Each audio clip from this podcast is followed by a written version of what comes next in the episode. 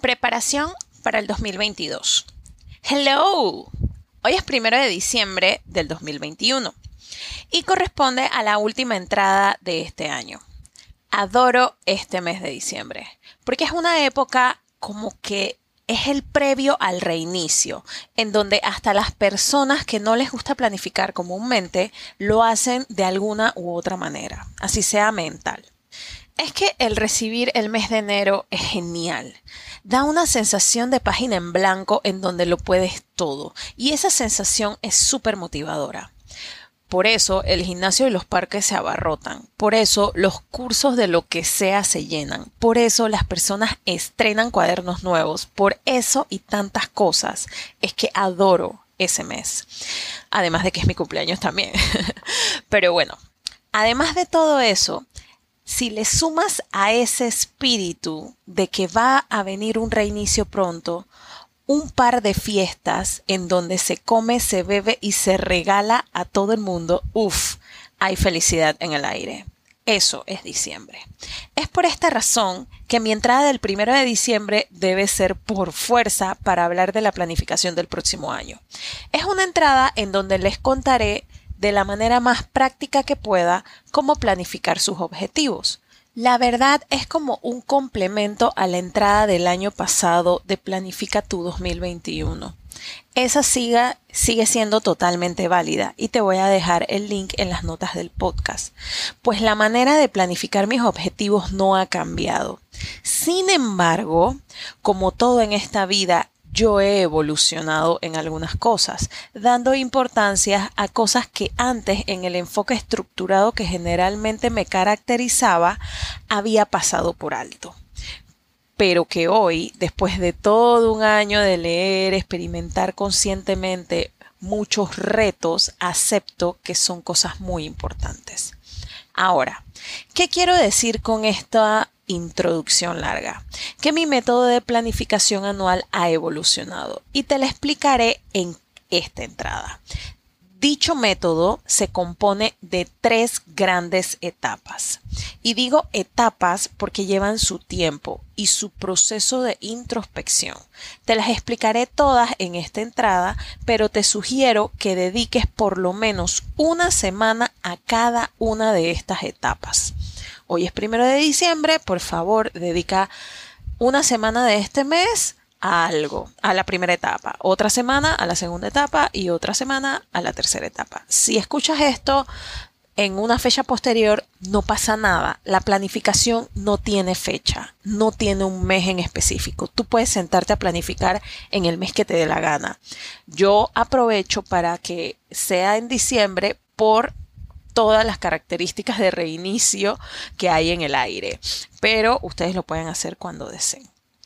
Entonces, prácticamente eh, la evolución que ha tenido mi proceso de planificación de año es agregarles dos etapas. Todo lo que hablé en la entrada de Planifica tu 2021 sería la tercera etapa que debes cruzar para poder planificar tu año. Pero antes de eso, yo considero muy importante pasar por dos etapas previas. Te las voy a mencionar y te las voy a explicar con ejemplo estas dos etapas aquí en esta entrada. La primera etapa es la etapa de la evaluación. Antes de tan siquiera pensar en lo que harás en el año 2022, debes evaluar lo que hiciste en el 2021. Debes saber en dónde estás parada ahorita.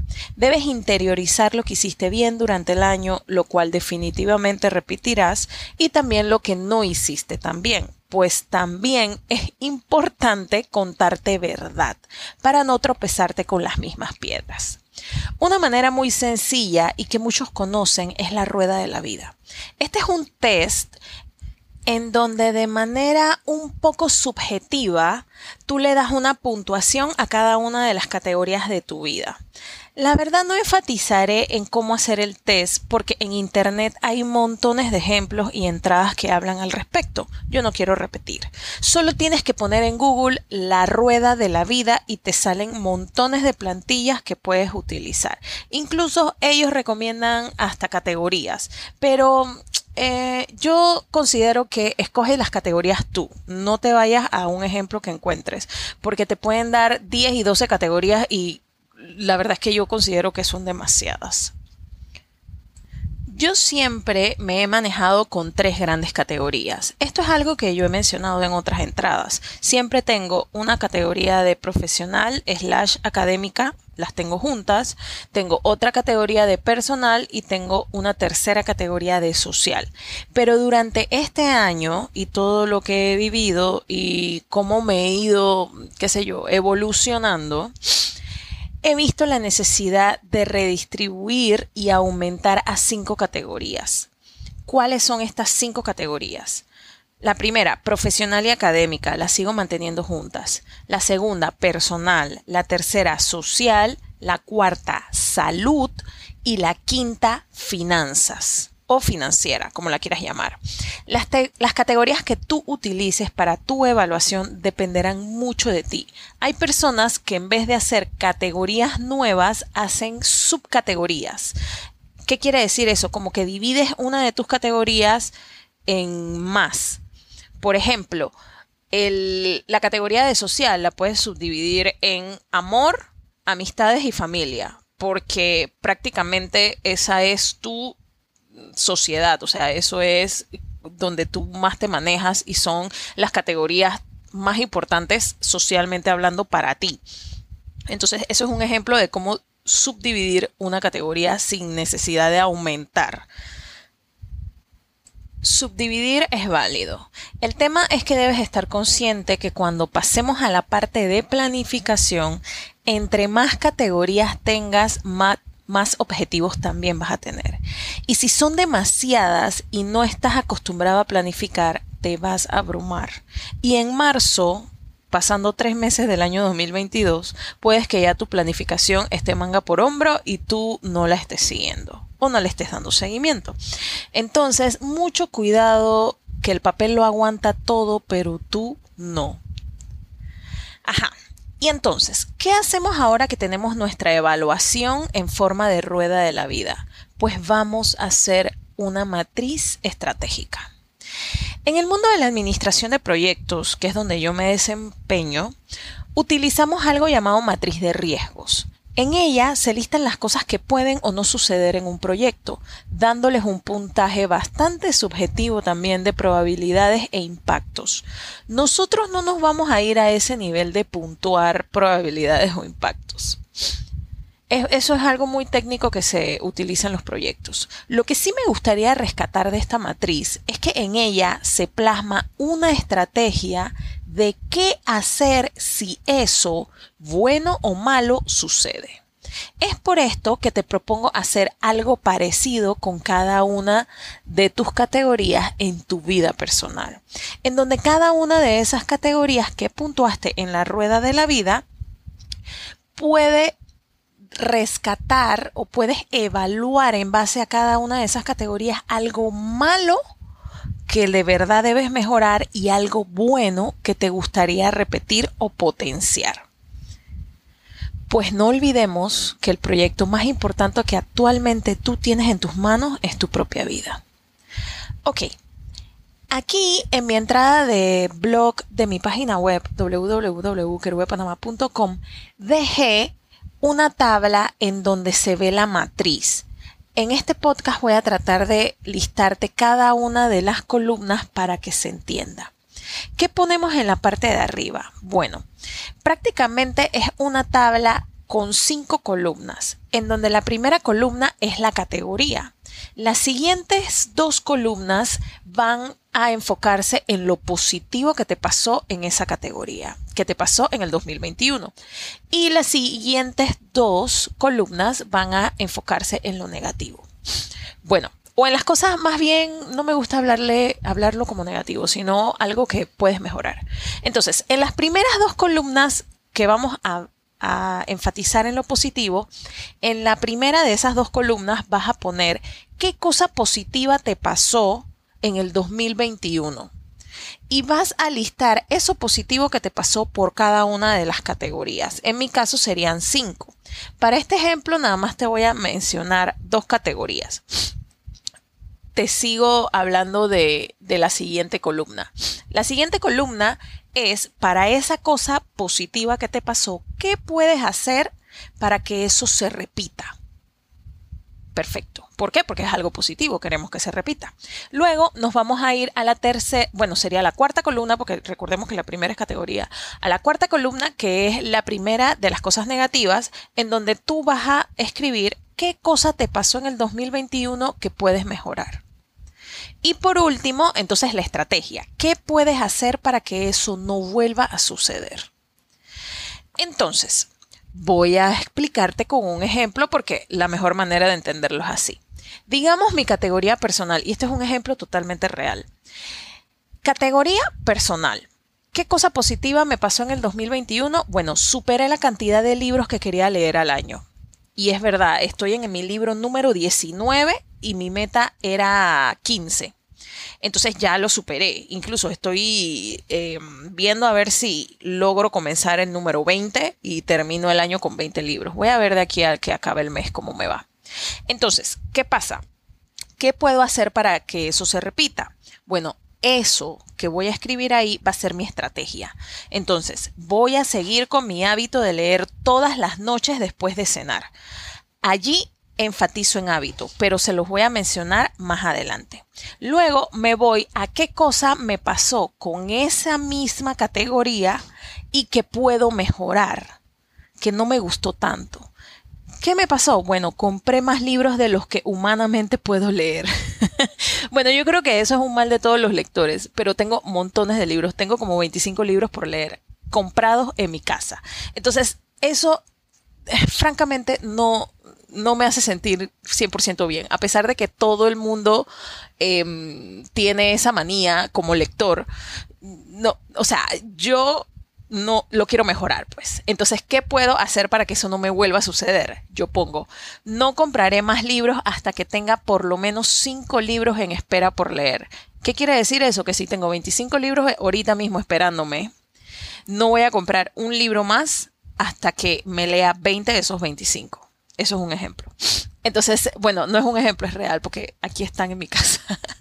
Pero bueno, ese es un ejemplo de qué es lo que podemos hacer en nuestra matriz. Y eso es un ejemplo de mi categoría personal.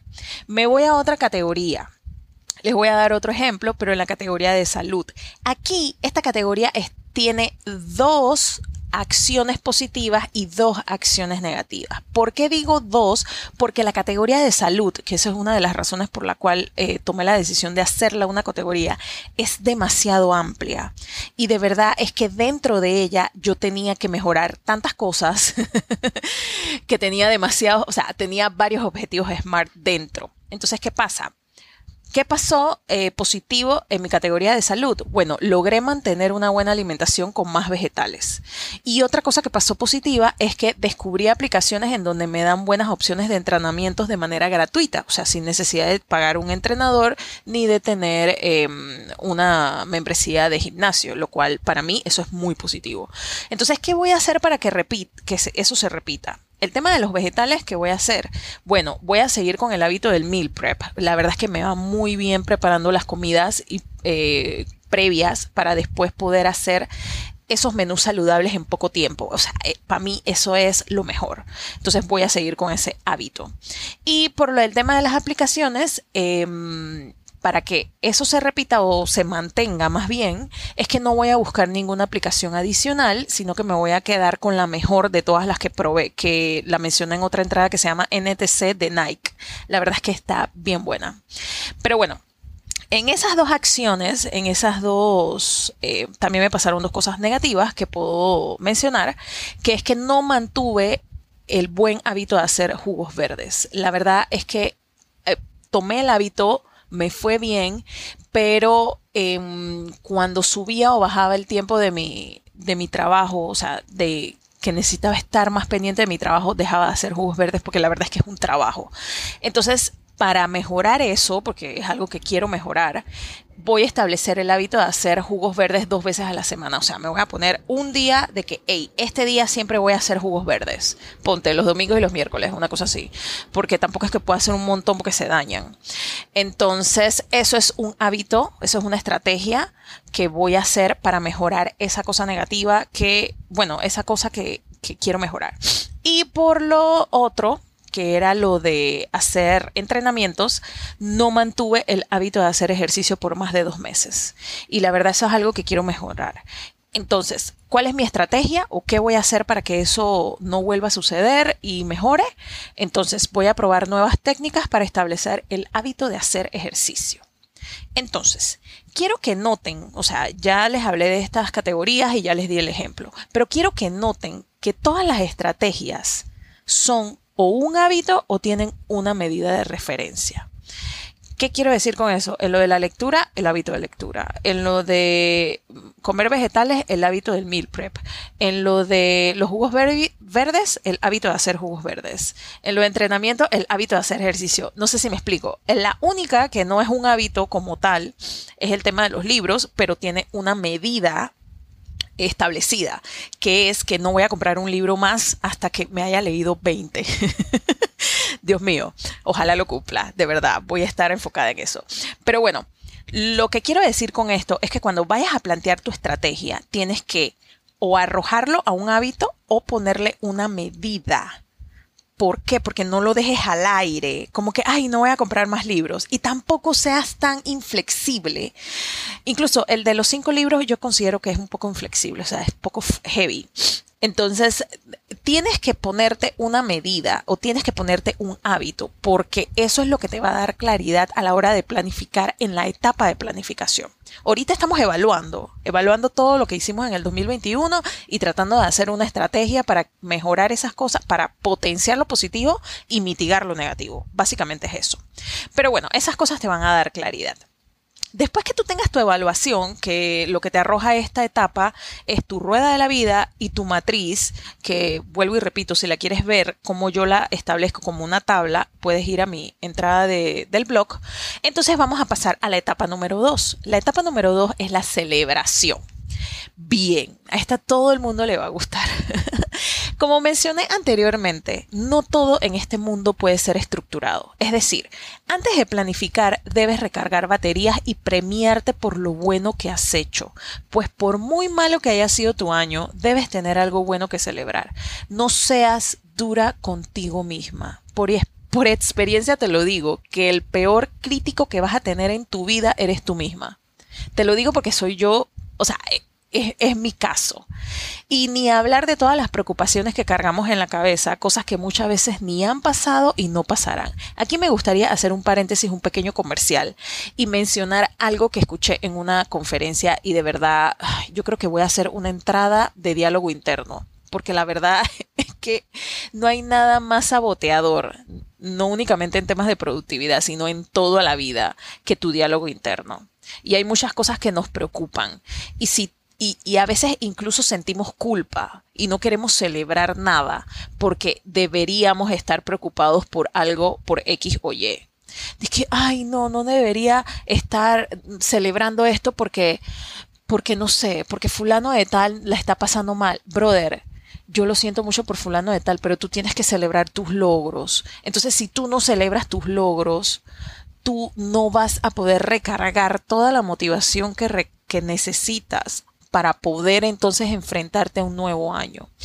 Entonces, eh, sin perderme por las ramas, lo que les quería comentar fue una frase que escuché en una conferencia que te juro que lo he convertido en mi mantra y es que el 90% de las preocupaciones que tú tienes en la cabeza ni siquiera son reales y nunca se materializan.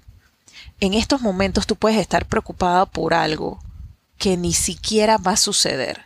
O puedes estar preocupada por algo que tú piensas que el otro siente o que tú piensas que el otro piensa o está pensando sobre ti o sobre lo que sea que esté pasando en tu vida y ni siquiera va a suceder. Entonces trata de apagar esa vocecita y decir tipo mantra, esto que estoy pensando o esto que me está preocupando es parte del 90% es parte del 90% de esas cosas que no van a suceder nunca. Cierra los ojos y celebra. Y agarra todas las cosas buenas que pusiste en la matriz arriba y celébralas. Entonces, no veas la etapa anterior de evaluación como la excusa perfecta para castigarte todo lo contrario. Resalta todas esas cosas positivas que listaste. Porque mucha gente dice que, ay, mira todo lo que tengo que mejorar. Y se castigan y se latigan y la cabeza, Dios mío. Entonces, no lo veas así. Mira todas las cosas positivas y eso es excusa perfecta para celebrar. Entonces, por eso la matriz no solo se enfoca en lo que puedes mejorar, sino que también en cada una de las cosas que hiciste bien por cada categoría.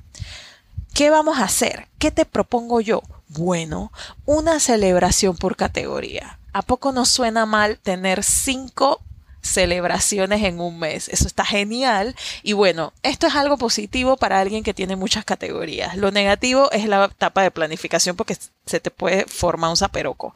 Pero, por ejemplo, yo tengo cinco. La verdad es que no recomiendo tener más de esas. Pero bueno, eh, cada quien toma su decisión. Entonces son cinco celebraciones que yo tengo que gestionar en mi mes.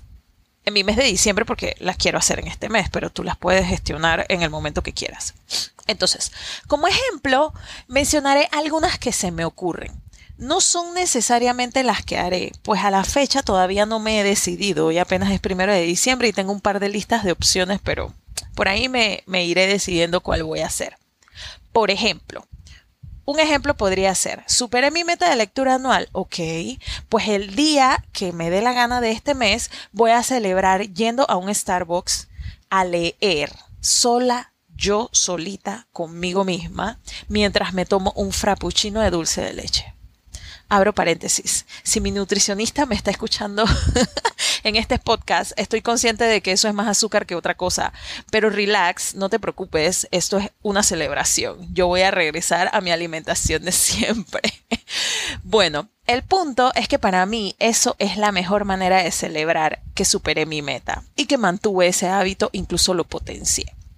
Otro ejemplo es que, no sé, si tenías la meta de bajar X talla, pues perfecto, celebra comprándote la blusa o el pantalón que llevas tiempo queriendo. Por ejemplo, ay, cuando yo cambié mi alimentación, una de las cosas que más se nota cuando cambias una alimentación de manera radical es que bajas un poco de peso. Y yo siempre había visto unos pantalones de Bonage. Bonage es un lugar que, que vende ropa en Panamá y no me están pagando absolutamente nada, pero hay unos pantalones de bastancha que me encantan de ahí. Bueno, ¿qué hice? Yo fui y me compré un pantalón. No son baratos, pero me encantan. Y esa es una de las cosas que hice. Eso es una manera de celebrar. Otro ejemplo podría ser que se terminaste un curso, bueno, usted celébrelo con una copa de vino o la botella si, si te atreves, o con lo que sea que te guste tomar. Por ejemplo, si lograste incluir un hábito saludable en tu día, bueno, vaya y celébrelo yendo a un picnic saludable en el parque. O, por ejemplo, si pudiste ahorrar, pues celébralo yendo un paseo que tienes hace rato en la mente de que coño, tú quieres ir a este paseo, así, así, así. Bueno, como pude ahorrar, voy a dedicar algo de esos ahorros para ese paseo. Son cosas que tú puedes ir pensando y tienes que ir, ay, no sé, celébralo. O sea, tienes que ponerte medallas como dice Charuca, porque yo soy también fan de, de esta chica. En fin, estos ejemplos son muy míos de cómo me gusta celebrar. Generalmente es comiendo o comprando cosas. Pero no tiene que ser así para ti. Hay maneras de celebrar sin gastar dinero también. Todo dependerá de qué tan creativo seas y qué te guste más a ti. Por ejemplo, yo adoro ver atardeceres, sentarme frente al mar, que gracias a Dios en Panamá tenemos eh, bastantes opciones para ver el mar. O escuchar el agua golpear las rocas en un río, me encanta. La verdad son cosas naturales y son cosas que Diosito nos dio gratis y son cosas que yo disfruto. Solo necesitas dedicarte tiempo para eso y ser consciente de que es tu celebración. Esas cosas te recargan. Lo mismo digo de la compañía no tienes por qué celebrar con alguien más. Hay gente que piensa que no, que, que bueno, pues a mí me gustaría celebrar que hice, no sé, que terminé una maestría. Perfecto. Y voy a ir a celebrar con mi esposo. Y tu esposo está hasta la zapatilla en el trabajo en este mes. Chica, hey, normalicemos el ir a cenar solas. Nada te va a pasar. Agarra y haz una reservación, comete el plato que quieras, pide una botella de vino, celébralo hazlo tú sola, no esperes a nadie. Y, dije el ejemplo del esposo porque puede suceder, pero puede ser cualquier otra persona, tu mejor amiga, tus papás, lo que sea.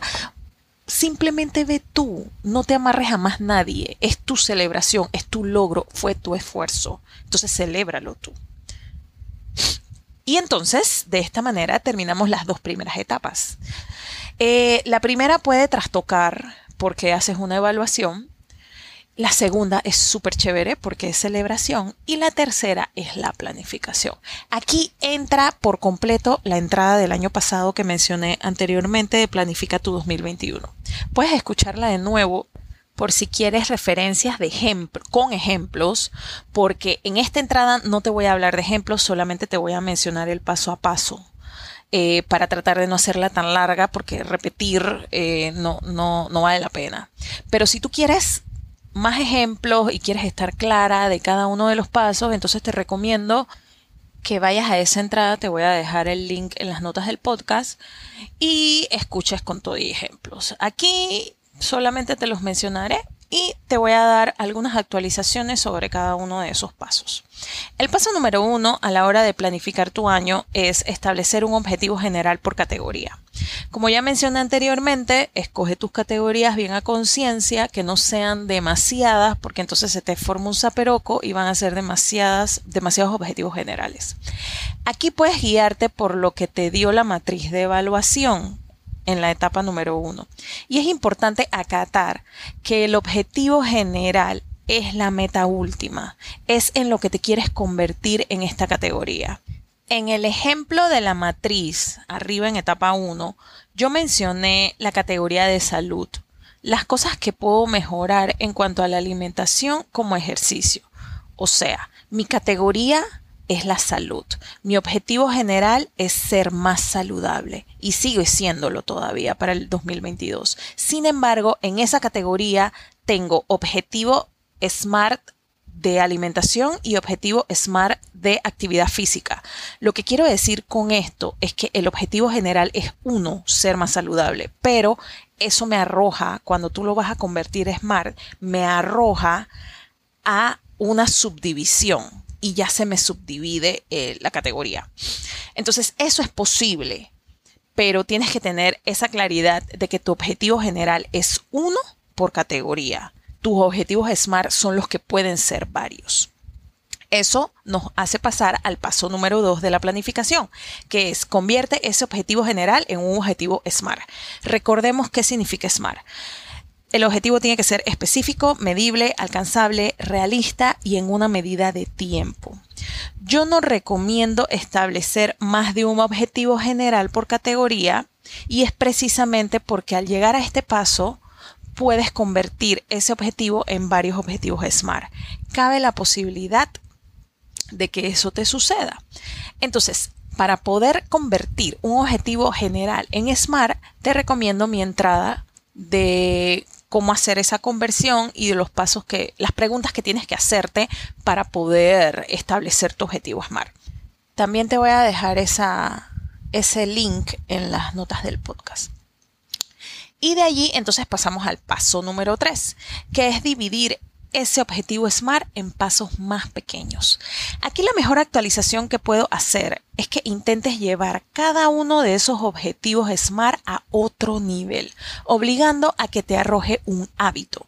Una técnica infalible que puedes utilizar en este paso es la que Gary Keller menciona en su libro de solo una cosa como el hábito del éxito. Así lo llama él.